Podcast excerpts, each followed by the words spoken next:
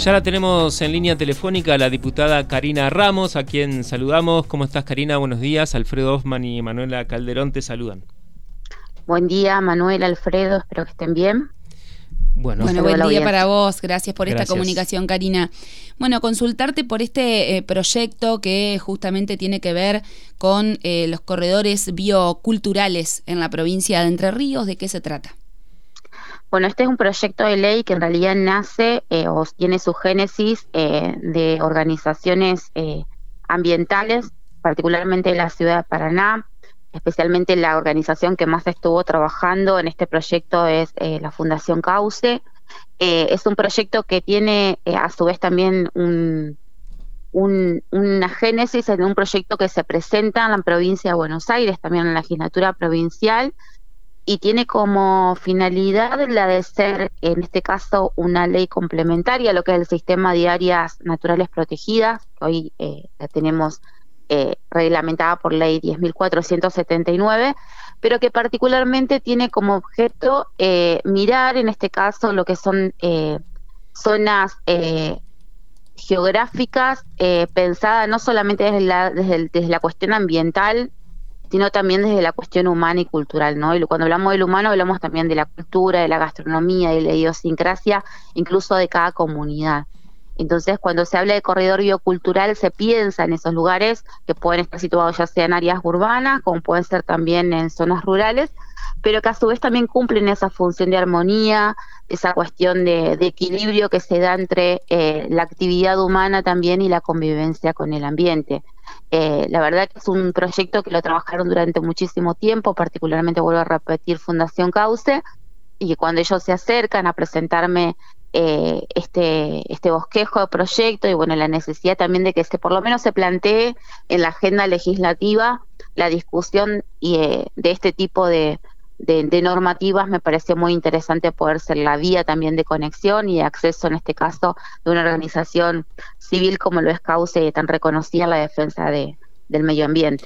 Esto, por lo que entendemos así a primera vista, ¿no? Es una forma más de proteger el patrimonio natural, el pero también el patrimonio cultural y ambiental de la provincia, ¿no? Porque siempre hablamos de eh, áreas naturales protegidas y nos referimos o nos viene a la memoria, no sé, parques eh, naturales, el, delta, eh, los humedales. En este caso no es estrictamente eso.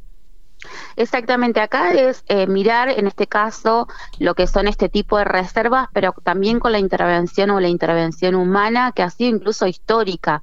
Pensamos, por ejemplo, en la ribera del, del, río, lo que son las comunidades de pescadores, lo que son los isleños, eh, lo que son eh, muchas veces los campesinos dentro del monte nativo entrerriano, ¿no? Cómo ha convivido históricamente la presencia del hombre, del hombre eh, en, en, este estado natural. Bueno, este proyecto tiende a proteger esa mirada del ambiente con la presencia humana. Y ese equilibrio natural que se ha dado, ¿no? Eh, eh, esta presencia humana sin dañar en este caso el ambiente, sino de manera, de manera equilibrada. Y poner en valor también que la presencia humana es posible en la medida que se trabaje con mucho respeto, ¿no? El cuidado del ambiente. Entonces, corrernos de esa mirada solamente de cuidar el ambiente, de cuidar nuestra flora, de cuidar nuestra fauna, sino también en este caso poner el eje central eh, en el ser humano también y su convivencia, en este caso con la naturaleza.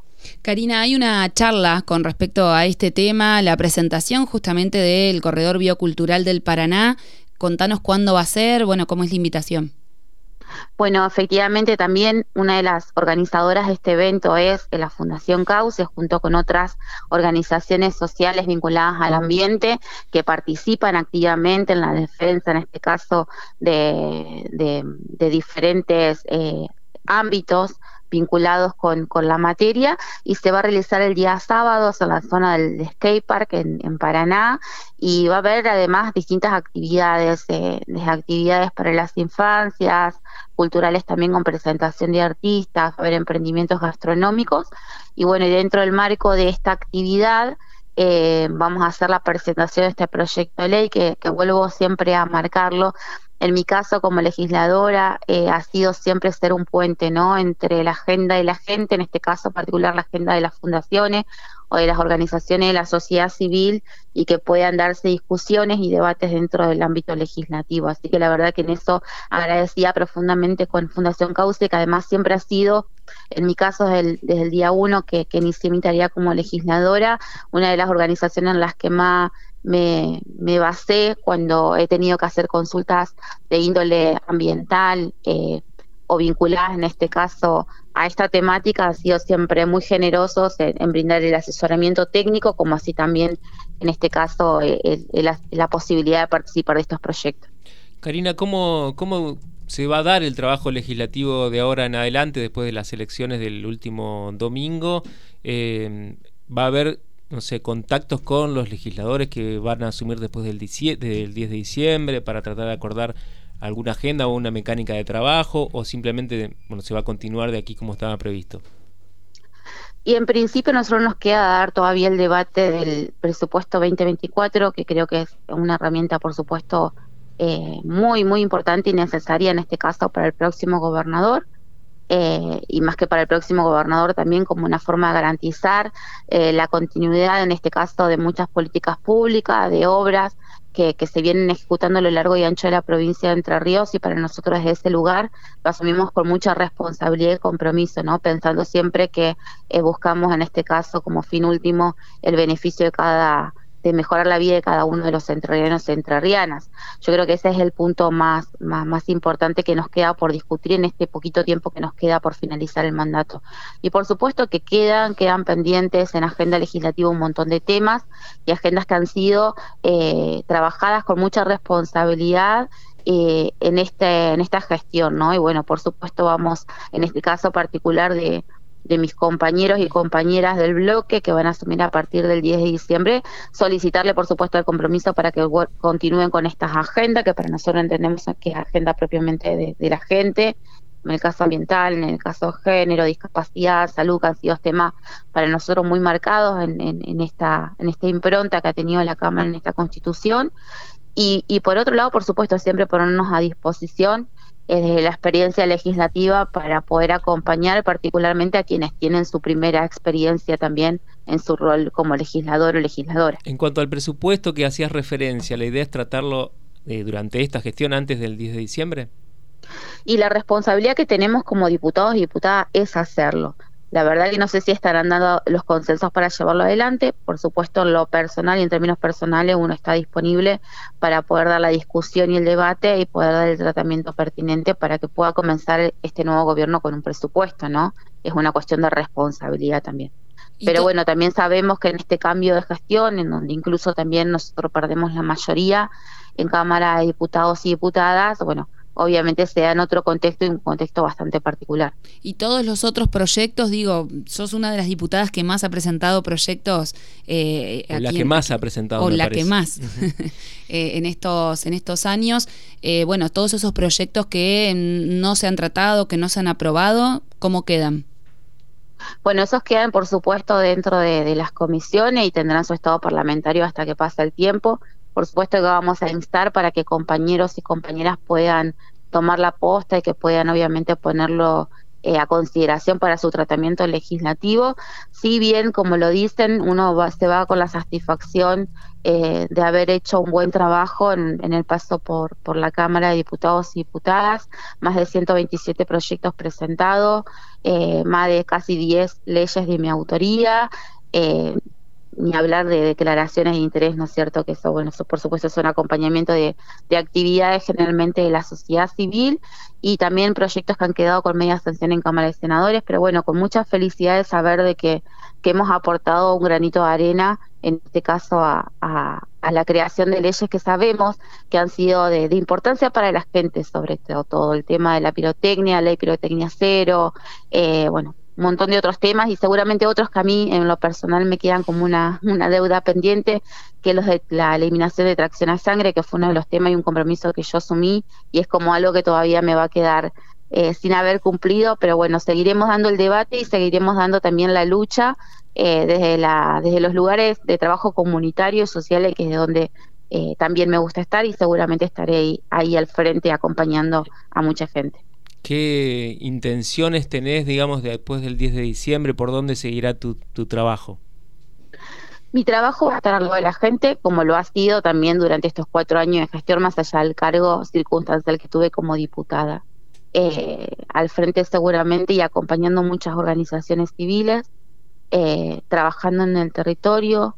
Ayer mismo también estuvimos trabajando toda la tarde, eh, acompañando mucha actividad territorial y entiendo que es el lugar que además me da mucha plenitud.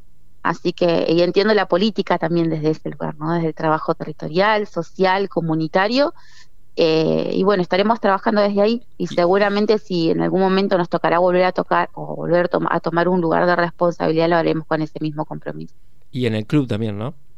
Por supuesto, y en el club y acompañando a otros clubes también con la experiencia de gestión y demás, que yo creo que desde ese lugar puedo brindar mucha mucha ayuda también. Karina, esta semana lógicamente el tema pasa por las elecciones, ¿no? Eh, y no podemos dejar de preguntarte qué evaluación haces con respecto a lo que ha pasado acá en la provincia. Bueno, particularmente acá en Paraná nosotros hemos podido lograr retener la ciudad de Paraná hace una buena elección también de, de, la ministra Rosario Romero y actual eh, va a ser nuestra futura intendenta en la ciudad de Paraná.